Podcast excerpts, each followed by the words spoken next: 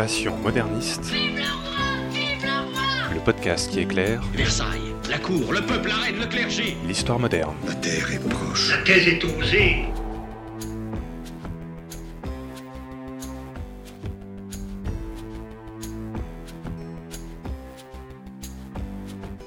Bonjour à toutes et à tous, bienvenue dans ce nouvel épisode de Passion moderniste. Dans ce podcast, nous vous proposons de rencontrer des jeunes chercheurs et chercheuses, en master ou en thèse, qui étudient l'histoire moderne. Et pour rappel, l'histoire moderne, c'est une période qui s'est un peu glissée entre le Moyen Âge et l'époque contemporaine, c'est-à-dire en gros, pour l'Europe occidentale, entre 1500 et 1800. Épisode 3, Johanna et les sages-femmes en Alsace, c'est parti Il y a des gens que, que ça intéresse ce- ce- Non, personne. Bonjour Johanna Figluisi. Bonjour. Tu nous viens de Strasbourg aujourd'hui où tu termines un Master 2 en sciences et société à l'université et tu travailles sur la professionnalisation des sages-femmes en Alsace au XVIIIe siècle, sous la direction de Isabelle Laboulé.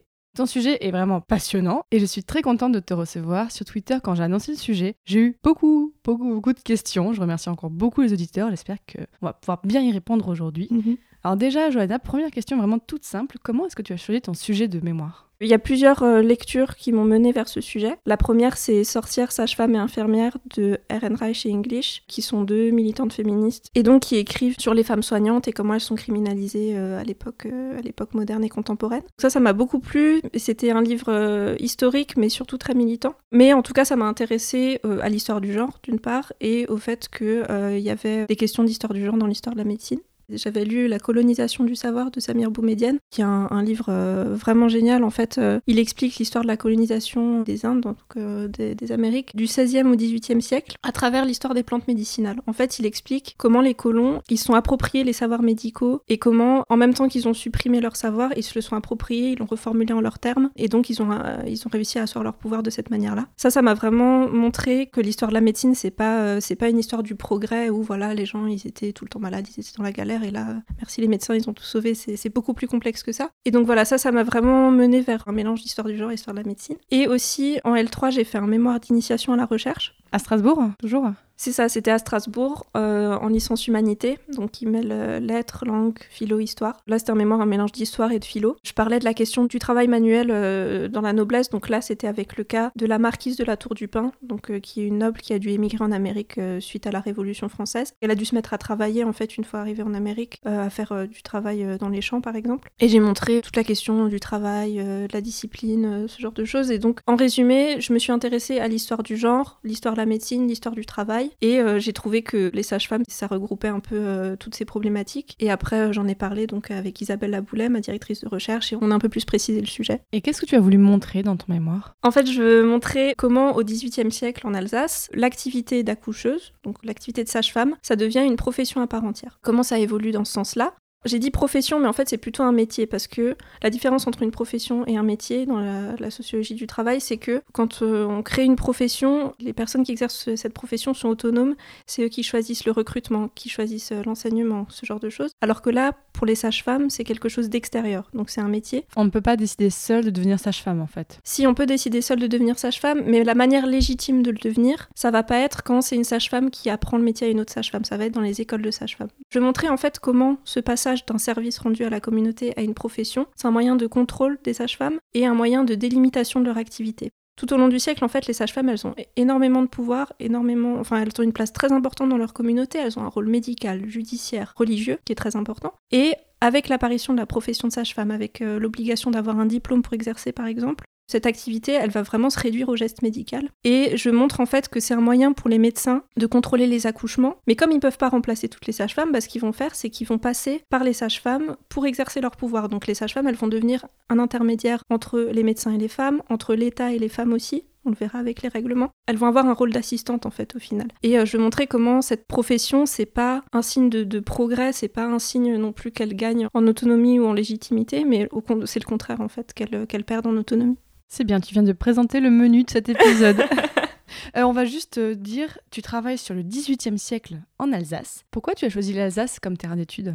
Déjà, c'est à cause de la proximité des sources, parce que j'étudie à l'université de Strasbourg. Donc j'ai accès aux archives départementales, aux archives municipales. Et aussi, c'est parce que euh, à Strasbourg, il y a la première école d'accouchement d'Europe.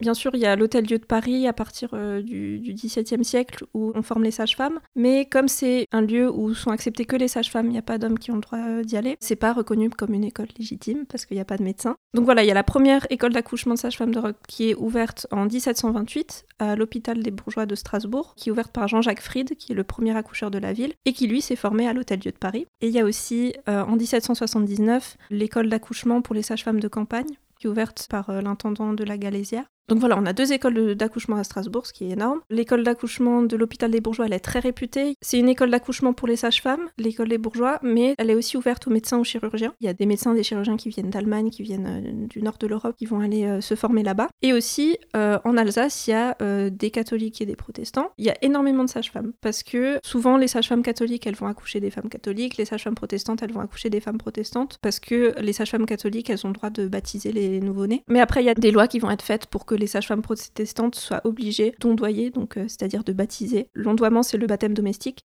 Et aussi, il y a des spécificités en Alsace euh, liées à l'accouchement. Déjà, au niveau de la technique, il y a des chaises d'accouchement qui sont utilisées, donc euh, ce qu'il n'y a pas dans le reste euh, de la France, où la, position allongée, elle va commencer à s'imposer au XVIIIe siècle parce que justement, les médecins, ils commencent à s'intéresser aux accouchements, donc ils vont préférer la position allongée. En Alsace, on a la chaise d'accouchement. Donc c'est une chaise avec un siège creux, on peut s'asseoir au bord, il y a des poignées et il y a des marches, des étriers pour mettre les pieds. Déjà, il y a cette spécificité, et l'autre, c'est que les sages-femmes sont élues par les femmes du village. Ah ouais. Donc ça, c'est en Alsace et en Lorraine. Tout ça, ça fait que, euh, que l'Alsace, bah, c'est un- une région hyper intéressante pour euh, étudier les sages-femmes. Après, je dis l'Alsace, mais j'étudie surtout le Bas-Rhin parce que bah, j'ai accès aux archives départementales. Dans le Haut-Rhin, l'école d'accouchement apparaît assez tardivement. Aussi, euh, les sages-femmes du Haut-Rhin sont parfois envoyées à l'école de sages-femmes de Strasbourg. Donc voilà, j'étudie surtout le Bas-Rhin. Commençons donc par le début. Comment devenait-on sage-femme au XVIIIe siècle en Alsace? En fait, euh, donc il y a ces deux écoles, mais qui vont former une minorité de sages-femmes. Alors, euh, l'hôpital des bourgeois, donc celui qui est fondé en 1728, il est réservé aux femmes bourgeoises, donc qui ont le droit de bourgeoisie, qui habitent en ville ou dans le bailliage qui dépend de la ville. Donc ça va former une très petite minorité de sages-femmes qui vont être des sortes de sages-femmes d'élite parce qu'elles vont devoir accoucher les femmes de la ville. Donc euh, on attend d'elles qu'elles aient une expertise beaucoup plus poussée. Aussi, le- l'école, elle est ouverte aux chirurgiens, aux médecins. Donc c'est un, enseignement qui très spécialisé qui va euh, s'appuyer déjà sur euh, de la théorie où Fritz ce qu'il va faire c'est qu'il va lire euh, des traités d'accouchement et il va les, les critiquer, les comparer avec son expérience. L'école d'accouchement de Fried elle est connue parce que elle utilise des cas cliniques, c'est-à-dire qu'on va directement au chevet des femmes accouchées pour les examiner, pour, pour voir les cas pratiques. Et donc ça, tout ça, je pense qu'il l'a appris à l'hôtel Dieu en fait auprès des sages-femmes parce que les sages-femmes elles font en grande partie par la tradition orale, par la pratique, par le toucher. Et Fried il donne une très grande importance à ça alors que les autres médecins accoucheurs, les chirurgiens de ils vont plutôt appuyer sur l'outil. Donc il y a cette école de sages-femmes, on va dire un peu euh, d'élite. Après il y a l'école ouverte en 1779 pour les sages-femmes de campagne. Donc là, chaque village va envoyer soit sa sage-femme, soit une femme qui veut se former au, métier de sage-femme ou qui veut pas. Je pourrais parler d'une sage-femme, euh, Marie Sapiens-Caclin, qui est choisie par les femmes du village et qui dans son, dans son carnet euh, dit que c'est la catastrophe, elle a trop peur d'aller en ville, elle a trop peur d'aller se former, enfin ça lui fait...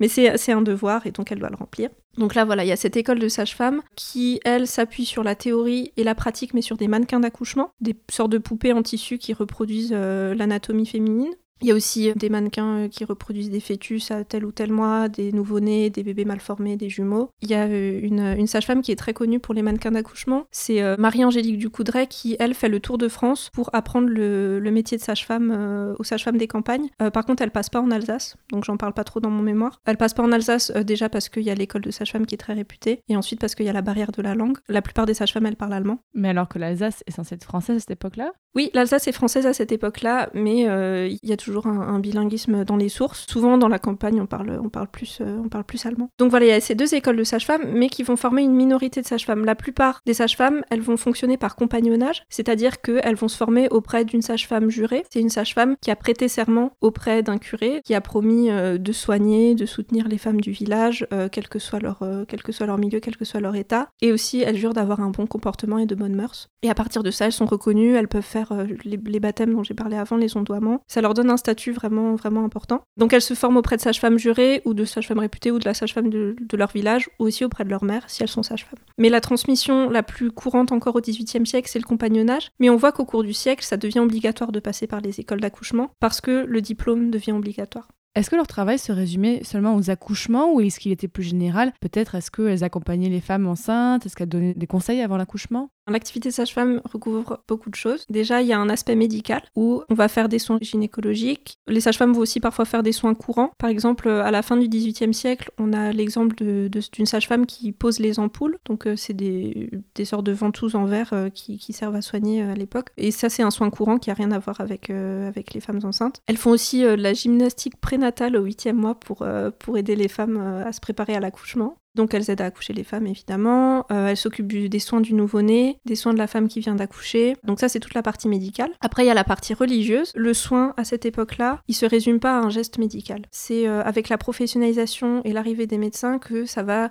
se limiter vraiment juste au geste, au médical. On va montrer comme dangereux tout ce qui entoure l'accompagnement des femmes et l'aide aux, femmes, aux femmes enceintes. Donc par exemple les sages-femmes elles vont réciter des psaumes. Il y a aussi des rites religieux qui accompagnent l'accouchement. Par exemple euh, chez les catholiques il y a des médaillons et des images qu'on va mettre près du lit. Pour rassurer la femme enceinte, on a des médaillons de Sainte Anne et de Sainte Odile. Et chez les juifs, euh, on utilise des amulettes et des psaumes, pareil, pour accompagner la femme enceinte et aussi pour éloigner Lilith, la première femme d'Adam, et qu'on soupçonnerait de, vouloir piquer le nouveau-né. Elles ont déjà ce, rôle religieux-là, et aussi, comme je l'ai dit, elles font euh, l'ondoiement, donc le baptême domestique. Souvent, c'est en cas de danger, si la vie du nouveau-né est en danger. Elles vont faire un baptême d'urgence pour pas qu'il reste dans les limbes, donc euh, entre le paradis et l'enfer. Mais il y a quand même un vrai baptême ensuite qui est fait par le curé, ou ça suffit celui-là?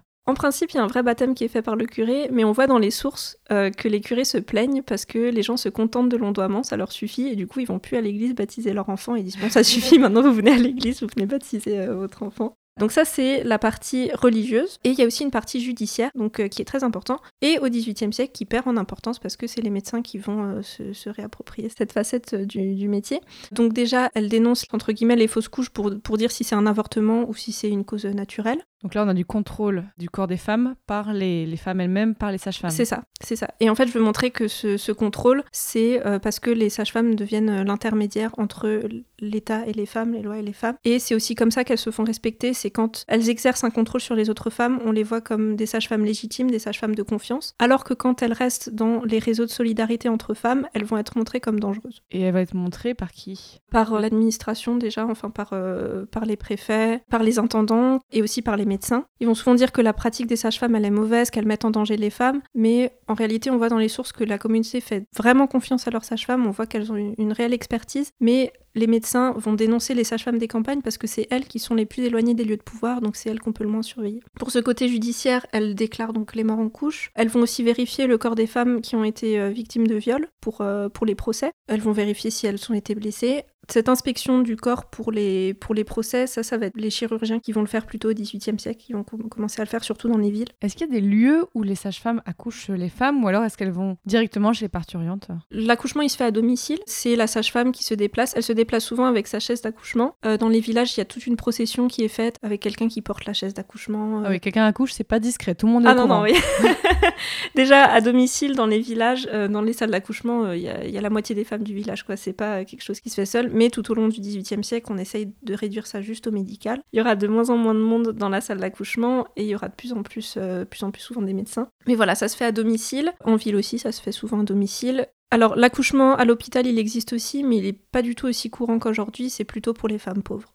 Tu commencé un petit peu à le dire, mais les sages-femmes que tu as étudiées, elles accouchent les femmes de leur classe sociale. En fait, il y a vraiment une distinction. Alors, pas nécessairement. En fait, on va plus former les sages-femmes des villes parce qu'on attend d'elles euh, bah, qu'elles accouchent parfois des personnages importants. Par exemple, on a la sage-femme Marie-Elisabeth Kautz, qui est euh, l'accoucheuse attitrée de la famille Dietrich. Le baron Philippe Frédéric de Dietrich, qui a été maire entre 1790 et 1792, maire de Strasbourg. Donc, c'est la famille euh, du maire de Strasbourg, donc famille très haut placée. On va plus former les sages-femmes des villes parce qu'on attend qu'elles accouchent des femmes euh, importantes. Les femmes vont pas forcément les payer pour l'accouchement, c'est en fonction de leurs revenus, mais elles ont euh, une exemption de corvée, donc les sages-femmes, elles reçoivent euh, une, petite rémunération de la part euh, soit de la communauté, soit de la ville, sous forme euh, d'argent, de fagots de bois.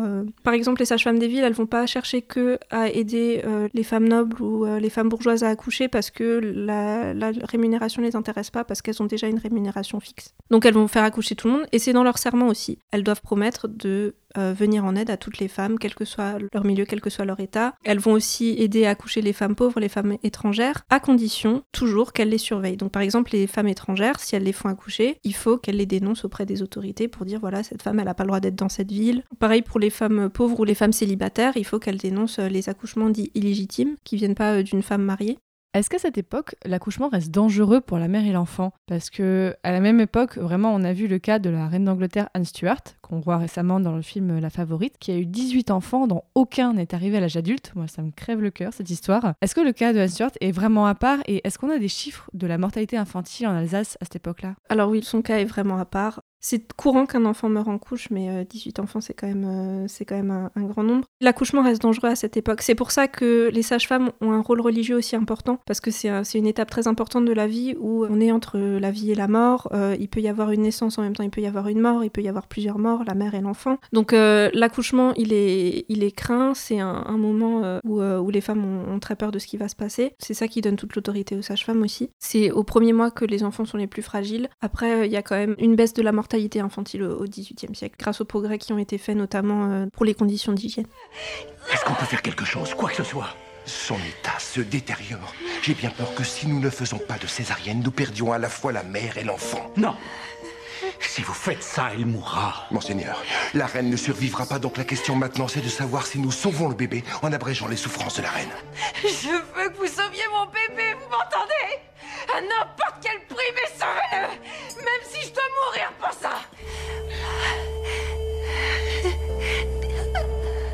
Tu nous as parlé tout à l'heure de carnet de sage-femme, donc on a des témoignages directs de ces femmes. C'est assez rare. Là, j'ai parlé du carnet de Marie Sapiens-Caclin qui commence à être sage-femme en 1784. Euh, elle est sage-femme au banc de la Roche, euh, dans le nord de l'Alsace. Et elle, elle a fait un carnet en fait où elle raconte rapidement comment elle a été choisie euh, pour être sage-femme du village. Donc les femmes ont voté pour elle. Elle était terrifiée d'aller en ville. Elle raconte ça, c'est super touchant de lire ça. Et en fait, après, ce carnet, c'est plutôt un outil de travail. Ça lui sert à détailler les les, naissances, les naissances d'enfants illégitimes. Elle parle rapidement du cours d'accouchement, mais très peu. En fait, il n'y a pas de détails de sa pratique, parce que, encore à l'époque, l'activité sage-femme, ça se passe avant tout par l'oral et par la pratique. Tout ce qui est écrit, ça va plutôt être par les médecins. Bien sûr, il y a des traités de sage-femme qui ont été faits. Il y a aussi le, journal de la sage-femme Marie-Elisabeth Coates, mais c'est plus euh, un journal religieux.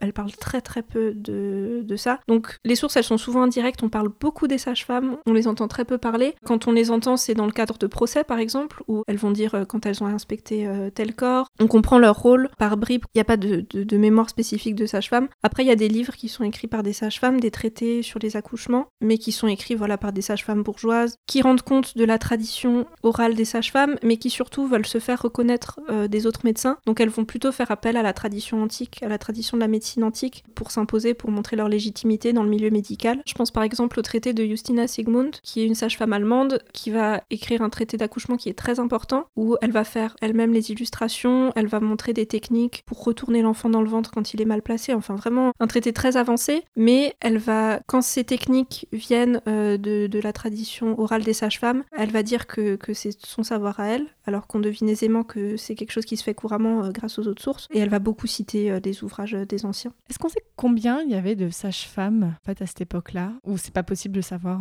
Ne serait-ce qu'à travers les écoles, on a peut-être des chiffres à travers les écoles? Il y a plusieurs façons de, de savoir le nombre de sages-femmes, déjà il y a la grande enquête de 1786 où on va recenser toutes les sages-femmes de tous les villages, de tous les cantons. Et donc là, il y a le nom de la sage-femme, chez qui elle a appris euh, l'art des accouchements, etc. Dans ces dossiers où il y a les registres des sages-femmes, il y a aussi des lettres de plainte où les administrateurs disent oui, euh, il n'y a pas tout le monde qui s'est présenté, il y a un tel qui n'a pas voulu me dire qui était la sage-femme du village. Donc on voit aussi leur importance parce que euh, parfois quand il y a des sages-femmes qui n'ont pas de diplôme, qui n'ont pas passé l'examen, mais euh, qui, sont reconnues par les gens du village, elles vont pas être dénoncées par euh, le curé par exemple. Donc voilà, il y a des manières de le savoir. Il y a aussi les registres qui disent toutes les femmes qui sont passées par l'école d'accouchement, mais bien sûr ça se recoupe avec le registre des sages-femmes. J'ai pas les chiffres sur moi, je, je les ai pas notés, mais il y a au moins une sage-femme par village, ce qui est très rare parce que dans les, dans les autres régions de France, il n'y a pas de sage-femme dans tous les villages la densité est, beaucoup plus faible. Enfin, il y en a plus d'une centaine quoi en Alsace, il y en a, il y en a énormément.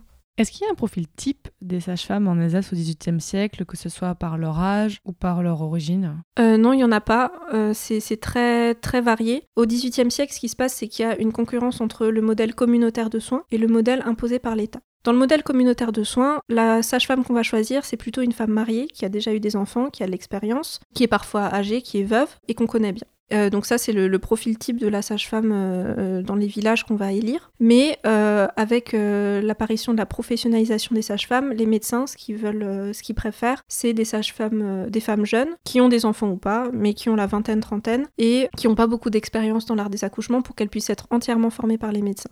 Donc voilà, il y a ces deux modèles qui sont en concurrence au XVIIIe siècle, mais le plus courant, c'est quand même des femmes euh, qui ont euh, la trentaine, quarantaine, qui ont des enfants. Disons que leur point commun le plus important, c'est que euh, elles sont mariées, elles ont des enfants. On va préférer choisir des femmes mariées parce que on, va penser qu'elles ont euh, de bonnes mœurs. Et d'ailleurs, il n'y a que des femmes qui sont sages-femmes à cette époque-là. Oui, il y a surtout des femmes qui sont sages-femmes. Au XVIIIe siècle, il apparaît les médecins accoucheurs et les chirurgiens aussi. Et en fait, surtout les chirurgiens, ils vont intervenir dans des situations complexes. Par exemple, s'il faut faire une césarienne, si euh, la vie de la femme est en danger. Donc, ils vont intervenir à des moments euh, qui sont très délicats, qui nécessitent l'utilisation d'outils, parce que les sages-femmes, depuis 1728 en Alsace, elles n'ont pas le droit d'utiliser des outils. Ils vont avoir une vision vraiment catastrophiste de l'accouchement. C'est aussi pour ça qu'ils critiquent beaucoup les sages-femmes, parce qu'ils les voient que euh, dans des, des situations qui sont très complexes. Ils voient pas trop les accouchements au quotidien. Et tout au long du XVIIIe siècle, les hommes vont s'imposer dans les salles d'accouchement. Ça reste quand même euh, assez tabou euh, tout au long du siècle, mais ça se normalise peu à peu. Disons que les, médecins vont plus intervenir qu'en cas d'urgence, mais ils vont de plus en plus intervenir, par exemple auprès des femmes nobles. Je pense à la fin du XVIIe siècle, sous Louis XIV, il y a Madame de la Vallière qui va être accouchée par euh, un médecin accoucheur et c'est elle qui va lancer cette mode. Donc voilà, ça, se, normalise de plus en plus. La norme, ça reste quand même des femmes qui accouchent d'autres femmes, les sages-femmes qui accouchent les femmes, mais ça va plus être aussi tabou qu'il y ait des hommes en salle d'accouchement et euh, c'est un signe d'un certain prestige aussi.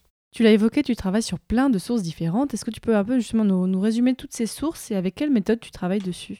Je vais aux archives municipales et départementales. Faut savoir qu'en histoire du genre, c'est compliqué parce qu'il n'y a pas une catégorie de sources précises euh, qu'on va euh, éplucher en entier. Faut trouver des indices par-ci par-là. Donc euh, ça ressemble vachement à une enquête. Moi, ça m'a beaucoup passionnée parce que j'avais l'impression de faire une enquête quand je. Enfin, j'ai l'impression de faire une enquête quand je travaille sur les sages-femmes, quand j'étais aux archives. Faut que je trouve des, traces des sages-femmes un peu partout. J'ai les dossiers de la police médicale, les registres de sages-femmes, les archives du conseil municipal aussi, où ils prennent les décisions sur les écoles d'accouchement. J'ai les procès, évidemment, les correspondances. J'ai les enquêtes sur les sages-femmes, les registres de baptême. Enfin voilà, il y a des indices un petit peu partout. Euh, J'utilise plusieurs méthodes. Déjà, l'histoire des savoirs. Je m'appuie beaucoup sur euh, ce que fait Samir Boumedienne pour euh, aborder l'histoire du savoir médical, non pas sous l'angle du progrès, mais sous l'angle de, des rapports de pouvoir. J'utilise aussi beaucoup l'histoire sociale et la sociologie pour voir euh, l'émergence de la profession et aussi pour voir les questions de classe au sein des sages-femmes parce que le discours sur les sages-femmes des villes, c'est pas du tout le même que sur les sages-femmes des campagnes. Elles sont beaucoup plus respectées dans les villes. C'est les sages-femmes des campagnes qui sont dangereuses vu qu'elles sont éloignées des lieux de pouvoir.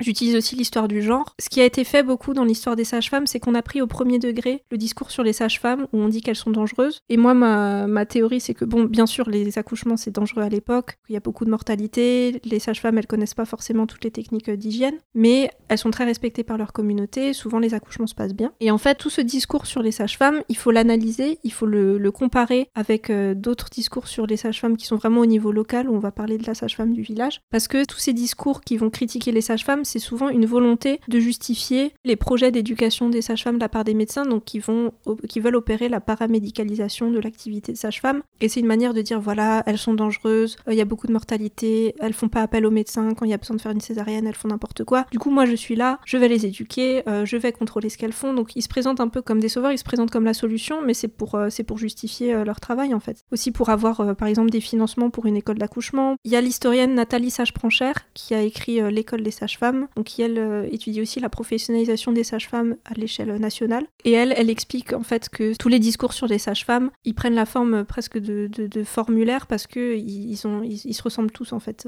Il y a beaucoup de répétitions et on voit que c'est quelque chose euh, qui devient un, un espèce de tic de langage chez les médecins, chez les administrateurs, où on va toujours dire voilà, les sages-femmes c'est pas bien, c'est dangereux, pour après introduire tous les projets d'éducation des sages-femmes.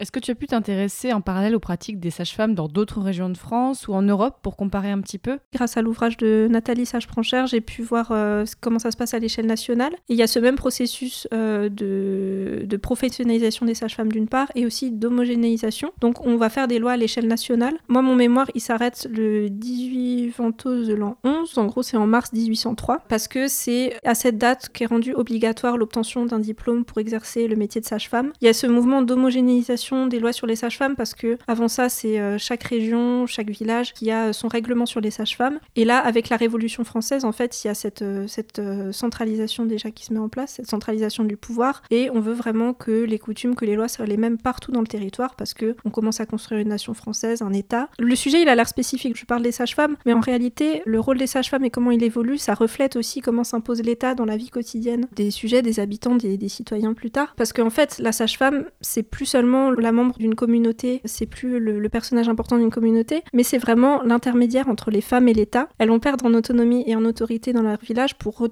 retirer l'autonomie des autres femmes en appliquant très strictement les lois qui sont promulguées par l'État. En fait, il y a toujours une méfiance. C'est assez ambivalent chez les sages-femmes parce qu'il y a toujours cette méfiance, on les voit comme dangereuses, mais on a besoin d'elles pour contrôler les autres femmes, pour contrôler les mœurs, pour réguler euh, les naissances, qu'elles soient pas illégitimes. J'ai pu comparer aussi avec l'Allemagne. Donc là, on a aussi tout ce processus euh, de paramédicalisation de la part des médecins parce que, en fait, en Allemagne, il y a plusieurs écoles d'accouchement qui vont être fondées sur le modèle de l'école de Strasbourg, donc l'école de Fried. Donc là, il y a plus ce côté appropriation du savoir médical par les médecins qui va se, se développer en Allemagne. Pour la question euh, de, de la centralisation, tout ça, c'est c'est un contexte différent dans ce pays. Qu'est-ce que c'est? De l'ortie. C'est très bon pour les hémorragies. Et ça? De la menthe. Ça soulage les douleurs. Bravo. Et ça? De la myrrhe, pour les douleurs du bas-ventre principalement. La myrrhe, tu peux aussi la faire brûler. En inhalant la fumée, on peut accélérer les contractions. Johanna, tu es donc en deuxième année de master. Quels sont les problèmes que tu as rencontrés pendant ces maintenant deux années de préparation de mémoire? Au début, j'ai eu beaucoup de mal à trouver les sources parce que je, je voyais pas ce qu'il y avait spécifiquement sur les sages-femmes et je savais pas qu'il fallait piocher des indices par-ci par-là. Donc ça, c'est la méthode euh, d'histoire du genre souvent. Aussi, il y a beaucoup de sources qui sont en allemand, donc ça c'est pas un gros problème. Le plus gros problème, c'est que c'est écrit en Deutschschrift, une écriture manuscrite allemande qui ressemble pas trop à l'alphabet latin et qui est très dur à apprendre. Donc euh, j'ai demandé de l'aide pour la traduction et euh, souvent quand j'en vois comme ça, j'abandonne en fait parce que du coup ça me prive d'énormément de sources. C'est très frustrant. Mais il y a beaucoup de, livres d'histoire d'Alsace où ils traduisent euh, ces sources-là. Donc ça c'est super utile. Mais voilà, je suis privée de pas mal de sources parce que c'est vra- c'est vraiment vraiment très dur à déchiffrer. Et, si c'était une thèse, je, me serais donné la peine. Mais là, disons que si l'intitulé est vraiment hyper intéressant, je vais me pencher dessus, je vais déchiffrer, je vais demander de l'aide. Mais si c'est une source, j'ai déjà trois exemples différents euh, en français, euh, je vais pas, je vais pas l'utiliser.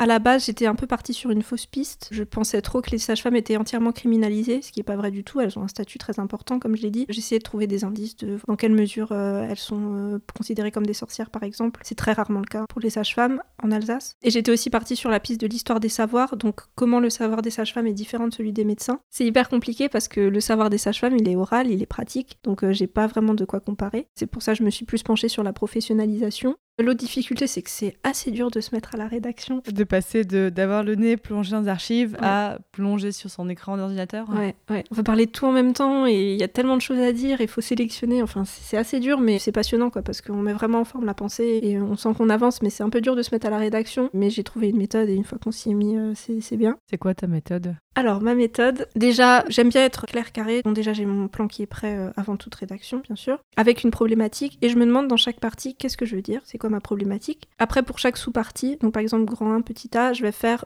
un plan de cette sous-partie, je vais dire plus ou moins, euh, voilà, je vais parler de ça, ça et ça. Et après, pour chaque partie, je vais voir toutes les sources que j'ai là-dessus. Et je pars de ces sources, en fait, pour commencer à écrire, parce que je pense que mon défaut, si je fais pas ça, c'est que j'interprète trop, je vais un peu trop loin, parce que j'ai envie de dire beaucoup de choses, et parfois, je vais peut-être un peu trop parler les sources. Du coup, je veux vraiment par- partir des sources, partir du concret, pas interpréter n'importe comment. Et après, je complète avec la bibliographie, pour mettre des éléments que j'ai pas, pour expliquer des notions, pour développer sur le sujet, mais je, fais un premier brouillon où je, voilà, je, je dis, euh, je cite des sources je dis voilà, il se passe ça, ça et ça. Je mets mes idées sans citer, euh, les, sans citer la bibliographie. Et après, je me relis, je développe, parce que parfois je vais un peu trop vite et j'explique vraiment ce que je veux dire, comment je suis arrivée à cette conclusion. Euh, je cite euh, les, les, ouvrages qui m'ont aidé à arriver à cette conclusion. Donc voilà, ça se fait en deux temps. J'ai d'abord cette première étape d'écriture qui est un peu plus créative, où il y a les idées qui viennent, je commence à interpréter, et après, vraiment sérieux, carré, je dis de quel auteur je sais ça, et je, je me justifie, j'explique bien pour que ce soit accessible à tout le monde, parce que j'essaye vraiment d'écrire, enfin j'espère que j'y arrive, mais j'essaye d'écrire un mémoire qui puisse être lu même par des gens qui sont pas spécialisés en histoire, parce que je trouve ça vachement important de, déjà en histoire du genre, euh, de faire connaître un peu les, travaux, et surtout euh, que ce soit pas euh, quelque chose de fermé, quelque chose d'élitiste, où c'est que les spécialistes qui peuvent le lire, parce que je veux faire vraiment une histoire populaire des sages-femmes, je veux pas que parler des sages-femmes qui ont fait des trucs incroyables, je m'arrête pas aux sages-femmes bourgeoises, je veux parler aussi des sages-femmes des campagnes, et donc ça aurait pas de sens d'écrire un mémoire qui soit pas accessible à tout le monde, qui puisse pas être lu par tout le monde. Quand on, on écrit pour que ce soit accessible, ça pousse vraiment à justifier tout ce qu'on dit et à pas partir euh, dans des interprétations euh, qui s'appuient pas sur des faits. Et donc voilà, je veux vraiment faire un mémoire qui soit, qui soit clair, qui soit compréhensible par tout le monde, pour tout le monde. Et aussi, euh, ça, ça m'aide parce que je le fais relire à mes amis pour qu'ils m'aident à le corriger. Donc j'ai envie qu'ils comprennent ce qu'ils disent. Johanna, est-ce que tu as commencé à réfléchir à ce que tu veux faire une fois que tu auras rendu ton mémoire, donc dans quelques mois à l'heure où on enregistre ce podcast? Oui, la recherche ça m'intéresse beaucoup, mais je veux pas en faire mon métier. En fait, moi je veux juste être bibliothécaire, donc je vais faire un apprentissage pour être bibliothécaire et passer les concours. Mais voilà, j'ai trouvé ça important de faire la recherche parce que, euh, comme l'a dit euh, Jackie Fleming, une autrice de BD, dans sa BD Le problème avec les femmes, elle a dit Les femmes se sortent les unes les autres de la poubelle de l'histoire depuis plusieurs milliers d'années maintenant. Et euh, moi, je voulais faire un mémoire voilà, pour sortir les sages-femmes de la poubelle de l'histoire.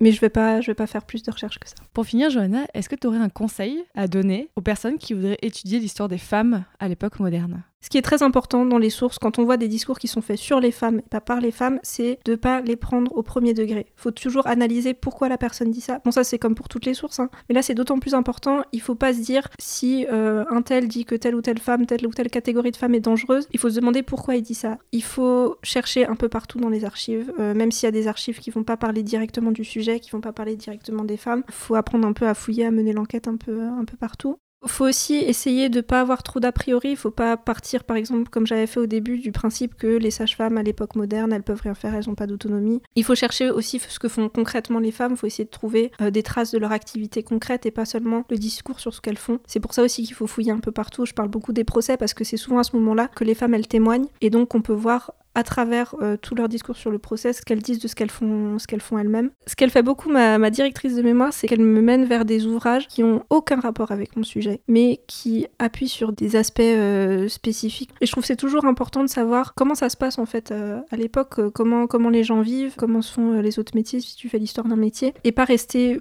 bloqué que dans son sujet. Aussi, faut bon ça je l'ai beaucoup appris parce que j'étais en licence humanité, mais faut pas s'arrêter que à des ouvrages d'histoire. Aussi, c'est important de voir tout ce qui est de la sociologie, la philosophie philosophie, rien que pour apprendre à interpréter les sources et pour voir de quelle pensée découle euh, telle ou telle action d'un personnage historique. Et, voilà, faut, faut pas rester bloqué que sur l'histoire, c'est important.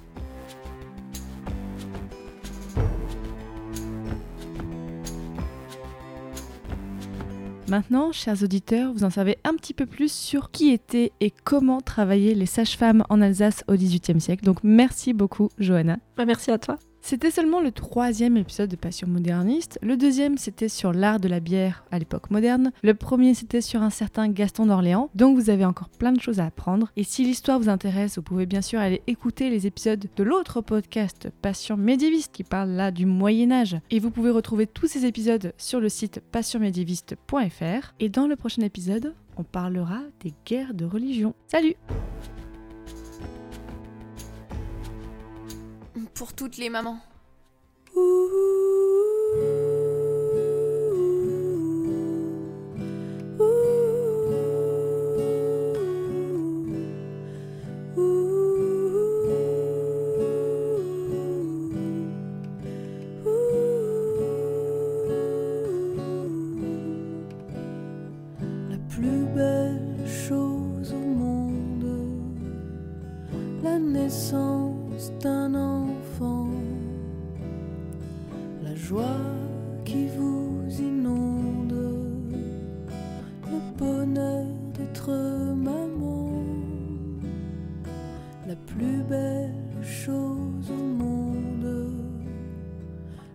naissance d'un enfant, la joie qui vous inonde, quel précieux moment. Mais c'est ce que je fais, je pousse, je fais que ça pousser. Mais c'est ce que je fais, je veux plus de bébé, en trop. promise. all.